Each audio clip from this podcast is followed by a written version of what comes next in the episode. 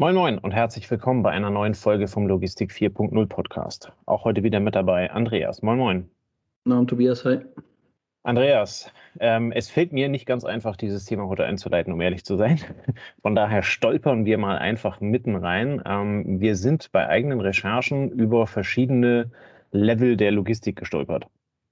Ähm, und da haben wir uns gefragt, gibt es da was? Ähm, äh, haben, wir, haben wir vielleicht mal irgendwie was zum Erzählen?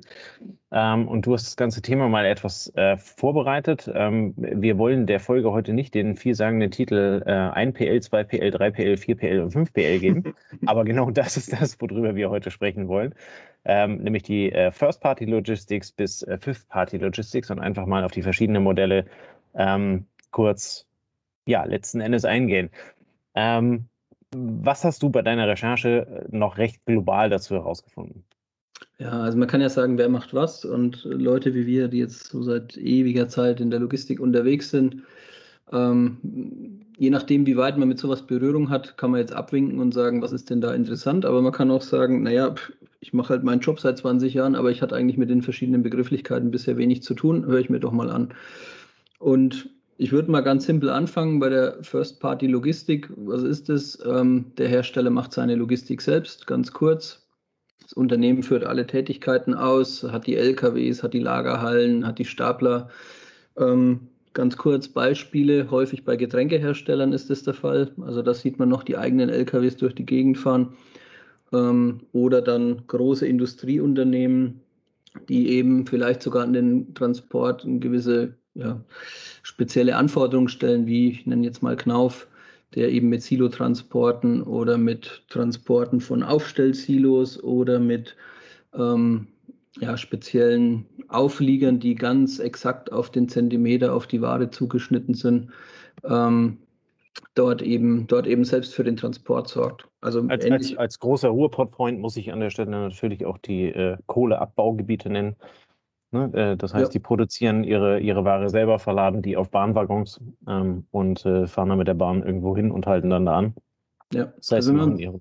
wenn man ein bisschen sucht, dann findet man sie doch relativ breit. Also du hast Centis, du hast, glaube Koppenrad und Wiesel hat auch eigene Kühltrailer und, und einen Fuhrpark. Ähm, du hast Ferrero teilweise. Ähm, also gibt, gibt, schon, gibt schon Hersteller, die da investieren. Ähm, wir kommen nachher nochmal so ein bisschen auf die Vor- und Nachteile, warum wir das machen.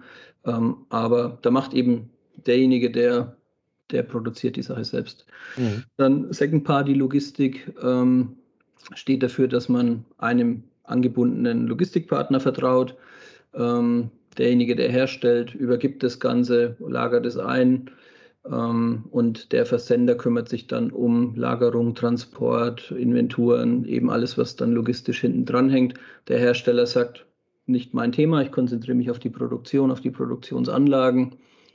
Und ähm, der Logistikdienstleister hat die entsprechenden äh, Investitionen getätigt ähm, und besitzt eben die Anlagen, die LKWs, die Läger und so weiter. Beispiel dafür, ähm, da fallen mir jetzt nicht so viele ein, aber das ist zum Beispiel große Spedition Richtering für die Firma Mars, könnte man als ein so ein Beispiel sehen, also ein Profi-Logistiker, der für einen Profi-Hersteller was macht und da findet eine Arbeitsteilung statt und meistens sind diese ähm, diese Art der Zusammenarbeit geht dann über sehr lange Zeit, ähm, sind zusammengewachsen, haben sich weiterentwickelt, sind miteinander gewachsen. Ist auch so ein Beispiel, wo vielleicht auch aus einem mittelständischen Logistiker dann ein großer wird weil er eben an einem Hersteller hängt, der sich auch immer weiter, immer weiter entwickelt und immer mehr Märkte bedient. Hm. Aber nichtsdestotrotz ein eigenes Unternehmen bleibt und natürlich auch noch weitere Kunden hat, ne? Genau, genau. Also er hat eben nicht nur den einen exklusiven Kunden, ähm, sondern er hat mehrere und kombiniert es dann auch wieder. Und das, jeder, der im Transport schon mal unterwegs war, geht ja darum, Rundläufe aufzubauen, LKWs in eine wie die andere Richtung zu nutzen. Und er hat natürlich einen Hersteller, ähm, vielleicht gewisse Nachteile, weil er nicht ganz so neutral am Markt auftreten kann, wie wenn du jetzt einen Logistikdienstleister hast, der vielleicht auf dem Hinweg vom Wettbewerber A was nimmt und auf dem Rückweg vom Wettbewerber B, weil die Produktionsstätten in unterschiedlichen Richtungen liegen. Aber das wäre jetzt das Extrembeispiel, aber das kann natürlich ein Markenhersteller nicht machen, ähm, dass er dann für seinen Konkurrenten eventuell am Ende sogar noch fährt. Ähm, was sind so die Vorteile dieser beiden, dieser beiden Modelle? Ähm, man hat die Kette gut im Griff, ähm, das Know-how ist im Unternehmen Und ähm, die Kommunikation ist einfach, weil, weil die Welt relativ simpel gestrickt ist ähm, und man hat alle Daten ähm, bei sich in der Hoheit, was, was ja immer wichtiger wird, vor allem wenn fremde Unternehmen, Startups irgendwie versuchen, disruptiv da reinzukommen, dann hilft es schon, wenn man, wenn man die Branche ein Stück kontrolliert, indem man das alles selber macht und vielleicht ein sehr großer Player ist. Was sind die Nachteile? Hoher Invest. Ähm, und die Frage ist dann immer, bin ich noch bei meinen Kernkompetenzen oder bewege ich mich auf dem Feld, wo es andere vielleicht besser können, was ich da meine selbst machen zu müssen. Dann gibt es die Third-Party-Logistik und die Fourth-Party-Logistik. Das sind jetzt zwei ähm, Bereiche, die man häufiger hört als, als First and Second, also zumindest so in der Presse und beim Lesen und so. Ähm, Third-Party-Logistik heißt im Endeffekt, ich habe einen Logistiker, der für mich auch, also der für mich alles übernimmt ähm, und teilweise die, teilweise die Assets selber hat, teilweise nicht. Also der, der kümmert sich um alles logistisch, kümmert sich auch so ein bisschen um, um Randbereiche, ähm, formelle Bereiche, und ähm, ja, nutzt da verschiedene, verschiedene Optionen, das zu erfüllen. Und äh, das wird dann deutlich komplexer. Also Musterbeispiel ist wahrscheinlich Fulfillment bei Amazon, ähm, wo man eben die Logistik komplett outsourced und sich nicht mehr darum kümmert. Und das macht dann eben diese Third Party und ähm, entscheidet da auch völlig selbstständig ähm, über die Prozesse, über die Strukturen. Und da kümmert man sich dann gar nicht mehr drum. Also im, im, im Rahmen dessen, was abgesprochen ist. Ne? Also, ähm, ja. Ich weiß nicht, ob jedem Hörer dieses, dieses äh, Thema Fulfillment bei Amazon äh, was sagt, aber letzten, endlich, äh, letzten Endes kann ich meine Produkte halt eben logistisch ähm, zu einem Anbieter schicken. In dem Fall wäre es Amazon. Ähm, die lagern das ein und verschicken es dann halt eben komplett autonom. Ähm, das heißt, äh, man selber befähigt Amazon dazu, ähm, die Bestellung dann halt eben eigenständig an den, an den Kunden auszuliefern und letzten Endes dann nur noch die, die Gutschrift halt eben ähm, am Ende auszustellen. Ja, da gehört auch dazu, dass eventuell sich die Versandeinheit ändert. Also ich lasse dann eben bei Amazon vier Paletten anliefern und verschicke, lasse aber dann ein Stück genau verschicken. Ähm, der Dienstleister entscheidet über die Verpackung, entscheidet über den Versandweg. Ähm, er muss das Ding einfach nur ins Ziel bringen. Und wie ist seine Sache und mit welchen Partnern er das realisiert, ist auch seine Sache. Da da kann ich, also soweit ich weiß, ich weiß nicht, ob man bei Fulfillment bei Amazon aus entscheiden kann, welchen Transportdienstleister man wählt, aber ich schätze mal, das wird hauptsächlich dann von Amazon entschieden. Ähm, und dann gibt es die Fourth-Party-Logistik und jetzt gehen wir so in den Bereich rein, ja, wo, was, schon, was schon so nach, nach, nach, nach Lexikon ein Stück äh, definiert ist, aber wo sich, glaube ich, erst die Logistik so richtig in die Richtung begibt. Ähm, und da lagere ich im Endeffekt alles aus, inklusive Verwaltung.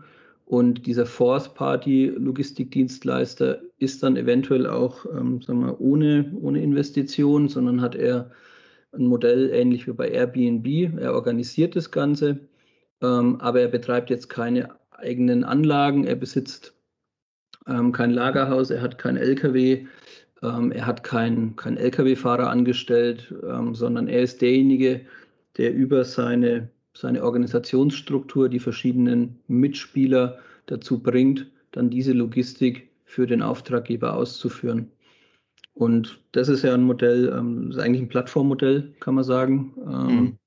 was ähm, natürlich wieder super spannend ist im digitalen Zeitalter, ähm, was Stärken ausspielen kann, wo Second- oder Third-Party-Logistik eben Grenzen haben, weil hier gibt es kaum Grenzen. Du kannst natürlich die kannst jeden da einbinden, der möchte, der kann immer mitmachen, er kann situativ mitmachen, er kann in der Saison, außerhalb der Saison mitmachen, wie auch immer. Und du spielst da, du fängst da halt an, dann die Netzwerkeffekte zu spielen. Ähm, aber bedingt natürlich, dass es einen sehr komplexen Datenaustausch gibt, dass sich alle auf einen gewissen Kommunikationsstandard einigen ähm, und dass du als Auftraggeber dann auch eigentlich keinerlei Know-how mehr hast. Ja, du vertraust deinem Dienstleister da völlig und begibst dich natürlich auch ein Stück in Gottes Hand. Ähm, spätestens bei der zweiten oder dritten Preisverhandlung wird man das spüren. Also würde ich jetzt mal so behaupten, wenn man das exklusiv tut, wenn man sagt, oh, ja. damit habe ich gar nichts mehr am Hut, ich bin nur noch derjenige, der Marketing betreibt, dann äh,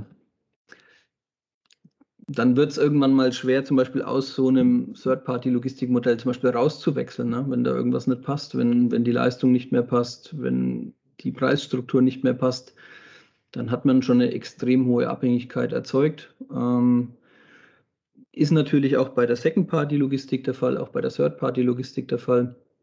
Aber hier ist es halt eben nochmal so, dass man ja keinerlei Ahnung mehr hat, keinen Zugriff mehr hat, wer irgendwas gemacht hat. Ähm, man kennt, man kennt gar nichts davon. Ähm, Beispiele dafür. Ja, bei, bei, dem, bei, dem, ja. bei dem Thema ist es, also bis Third-Party-Logistik ist es ja eigentlich so, dass du halt eben dein Geschäft mitbringst.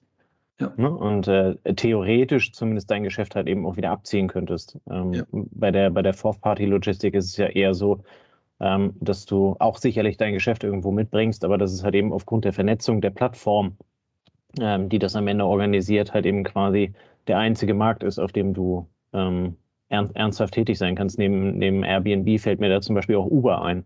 Ja. Ne, diese, diese ganze, das hat ja dann noch mehr, mehr mit Logistik zu tun als, als äh, Airbnb.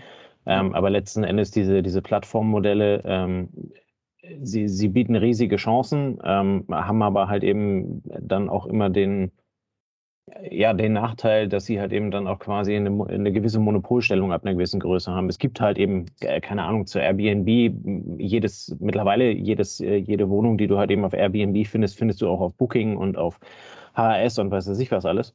Ja. Die verknüpfen sich dann halt eben am Ende auch. Ähm, aber in, in, in, letzter Konsequenz ähm, gehst du bei dem einen raus, ähm, wird es dann eng. Ja, also wenn man so ein bisschen Parallelen ziehen mag, ähm, so wie für das Plattformmodell eigentlich das Internet, wie das World Wide Web das Vorbild war, ne, wo ich sage, also Firmen wie Google, ähm, Amazon, Facebook ähm, versuchen ja im Endeffekt den Kunden in ihrem Netz zu halten und Daten möglichst lange zu halten. So gibt es ja, ja, mittlerweile im Internet Bewegungen, die sagen, wir müssen zum dezentralen Netz, dass diese, diese Monopolstellungen ähm, aufgeweicht werden und dass wirklich die Nutzer ähm, in der Hoheit, also die, die Nutzer dieses, dieses Netz in ihrer Hoheit haben und nicht mehr abhängig davon sind. Ja. Und ähm, hier ist es natürlich auch so, das ist Force Party Logistik ist Plattformmodell. Wenn du dich einmal in das Netz begibst, wird es schwer, da wieder rauszukommen. Und ähm, auf der anderen Seite kann ich natürlich, wie gesagt, mega Netzwerkeffekte nutzen, die eben der Third-Party-Logistiker aufgebaut hat, ähm, was mich, man, die Schlagwörter sind dann immer beliebig skalierbar. Also meistens gelingt es dann halt so auf das Netzwerk zuzugreifen, dass, dass ich da beliebig in die Breite, in die Höhe, in die Menge gehen kann, ähm, dass ich mit sämtlichen Schwankungen relativ gut zurechtkomme, wenn das ein gutes standardisiertes Netz ist, dass ich im besten Fall auch gar nicht mitbekomme, wenn da noch Kapazitäten erweitert werden. Und ähm, da kann ich natürlich mich wahnsinnig stark auf Wachstum konzentrieren, auf meinen Kunden konzentrieren. Es ist halt am Ende die Frage, wie du sagst, mit Uber und so, wer ist noch der Auftraggeber und wer arbeitet eigentlich für wen? Und beim Plattformmodell tendiert es dann eher dazu, dass der, der Kunde eigentlich eher so zum Dienstleister sich dieses Plattformmodells entwickelt, spätestens wenn das mal etabliert und äh, eine Monopolstellung hat dann ist es schwer, da wieder wegzukommen.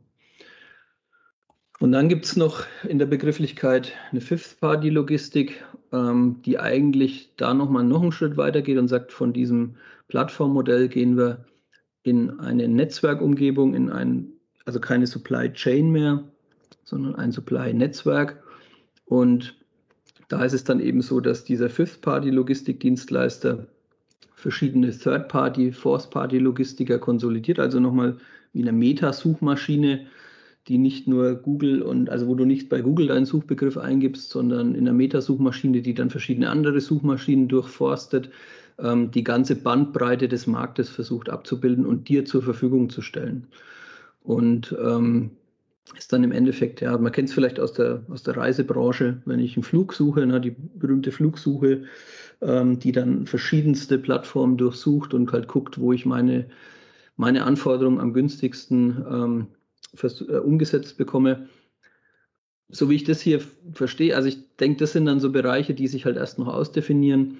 Ähm, ist das jetzt ähm, eher zu verstehen als ja fast wie eine Beratungsdienstleistung, die mich halt im Markt orientiert, die mir möglichst versucht, gute Transparenz zu geben, wo ich denn das, was ich suche, bestmöglich abgebildet finde, mit allen Vor- und Nachteilen, mit allen Besonderheiten, die ich, die ich da reingebe als Anfrage. Ähm, ist mir jetzt in der Logistik bisher äh, noch keiner bekannt, der das so vollumfänglich anbietet, weil Logistik sich äh, eben nicht wie bei einer Flugsuche meistens so, so sehr standardisieren lässt. Also es gibt natürlich Ansätze, das zu tun. Bei der Force-Party-Logistik ähm, gibt es zum Thema Lager, zum Beispiel Forto oder Warehouse One, die eben versuchen, Lagerflächen ähm, in, in Platt, auf Plattformen anzubieten.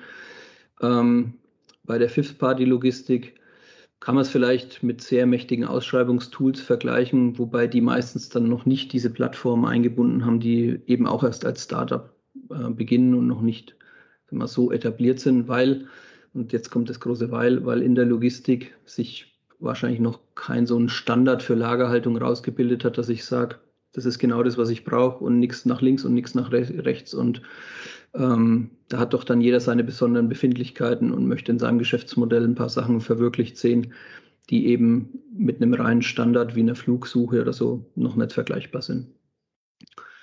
Aber, aber man sieht, wo es hingeht, in welche Richtung das es geht und da fehlt eigentlich, ja, der nächste Schritt wäre dann nochmal im Analog, in Analogie zu der Entwicklung des Internets, wie es momentan diskutiert wird, ist dann eben ähm, eine dezentrale Struktur zu finden, die sich an gewissen Standards orientiert. Ähm, dass man sagt, man hat, man hat ein Protokoll, wie Logistik funktioniert. Alle haben sich an das Protokoll zu halten. Ähm, und dann äh, können auch verschiedene Logistiker zusammenwirken, ähm, ohne dass es einer Plattform oben drüber bedarf, die in der Monopolstellung die Logistiker zusammenbringt. Das geht ja dann fast wieder in Richtung Blockchain. Ne?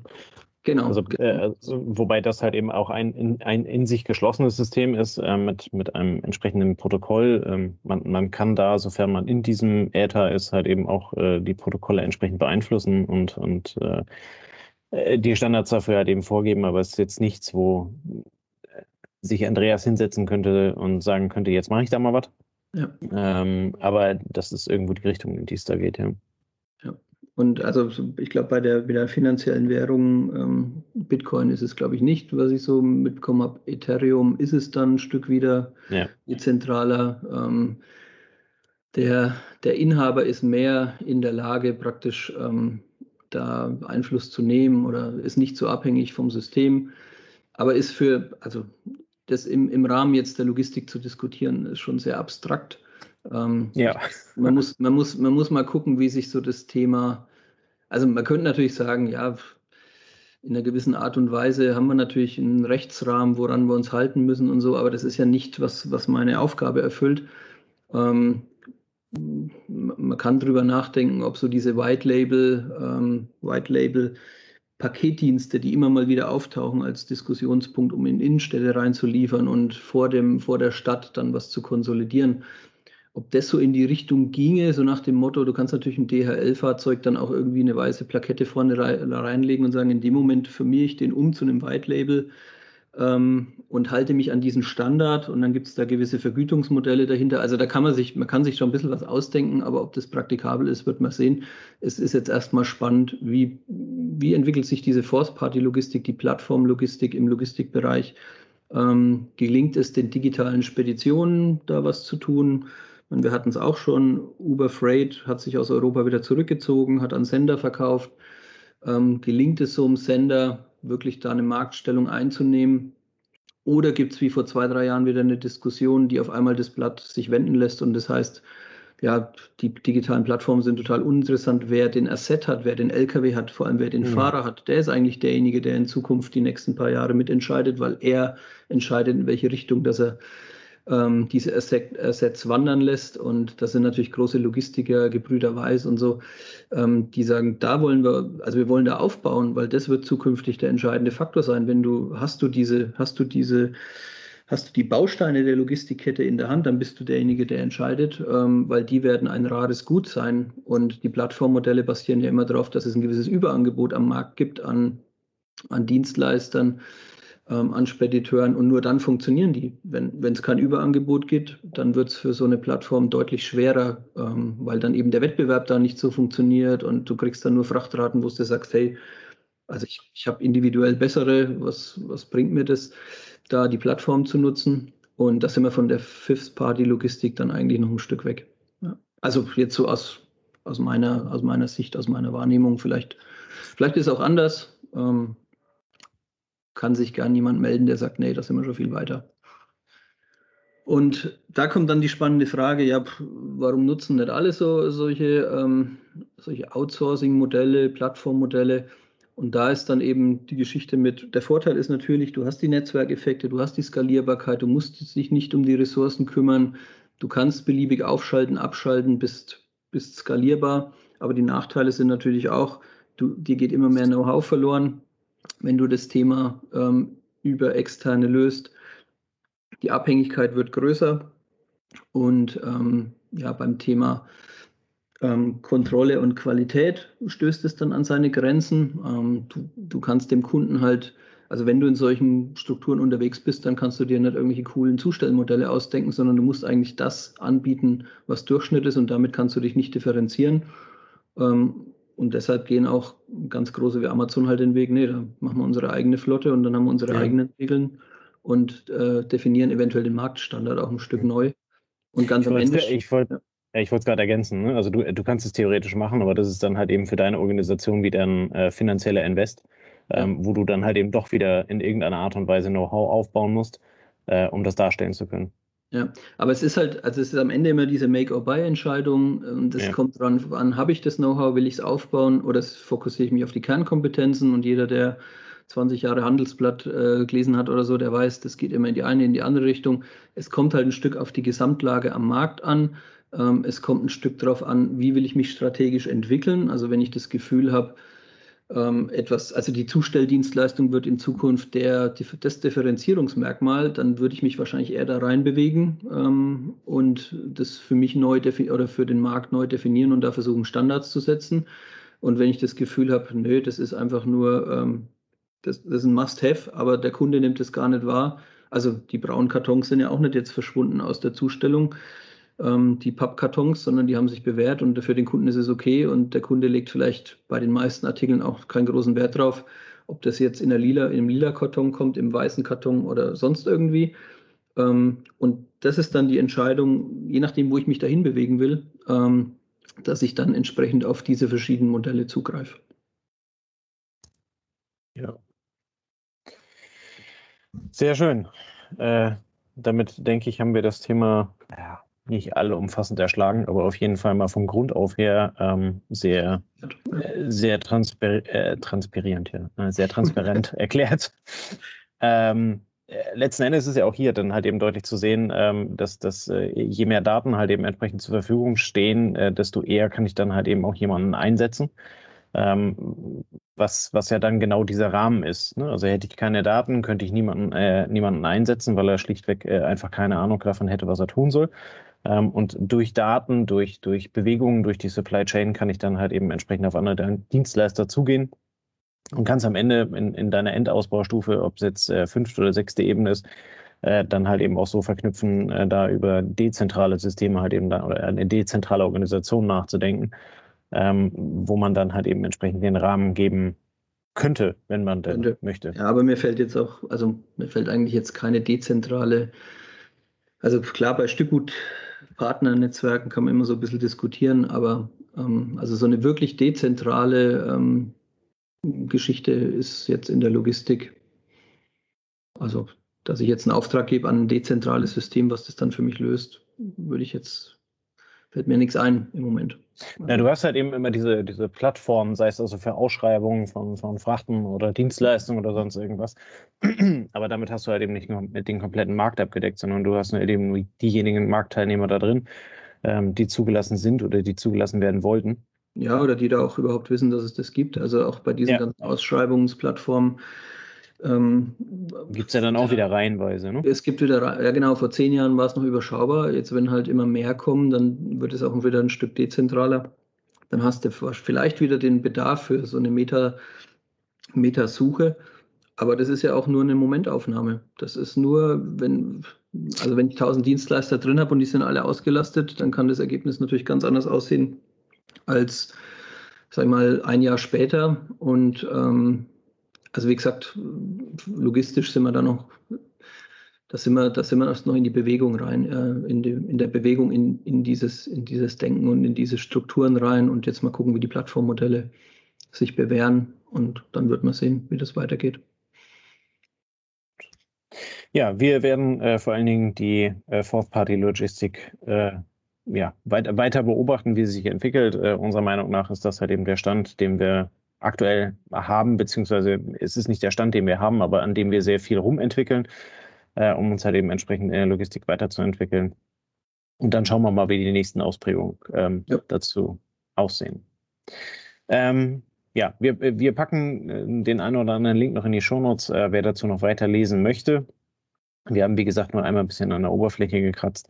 Ähm, wer sich dafür tiefer interessiert, äh, findet da die eine oder andere Quelle, um da halt eben da weiterzulesen. Und in dem Sinne, äh, vielen Dank fürs Aufbereiten. Vielen Dank für die, äh, äh, für die Darstellung. Und äh, dann bleibt mir nicht viel mehr über, als zu sagen, wir wünschen euch einen schönen Abend. Ähm, viel Spaß, genießt das Wochenende und äh, bis nächste Woche zur nächsten Folge. Bis dann. Ciao, ciao. Macht's gut. Das war eine neue Folge des Logistik 4.0 Podcasts. Wir möchten dir helfen, neue Themen im Bereich der Logistik zu entdecken, zukünftige Entwicklungen und Trends kennenzulernen und dich mit anderen Logistikern zu vernetzen. Um regelmäßig zu neuen Folgen informiert zu werden, werde Mitglied in unserer Gruppe Logistik 4.0 auf LinkedIn oder folge den Logistik 4.0 Profilen auf Twitter, Facebook oder Instagram. Unsere Folgen werden mit Hilfe unserer Patreons produziert. Besonderer Dank gilt dabei unserem Patreon 4.0 der Firma Bord. Weitere Informationen, wie auch du unseren Podcast unterstützen kannst, findest du auf unserer Homepage logistik4.0.de. Hast du einen interessanten Themenvorschlag oder möchtest du dich als Interviewgast bewerben, kontaktiere uns per Mail an logistik4.0 at gmail.com. Bei persönlichen Kontaktanfragen an uns schreib uns gerne dein Anliegen dazu, damit wir wissen, wie wir diese Anfrage einordnen können und dich unter dem täglichen Spam schnell herausfischen können. Vielen Dank und weiterhin viel Spaß mit unserem Logistik 4.0 Podcast.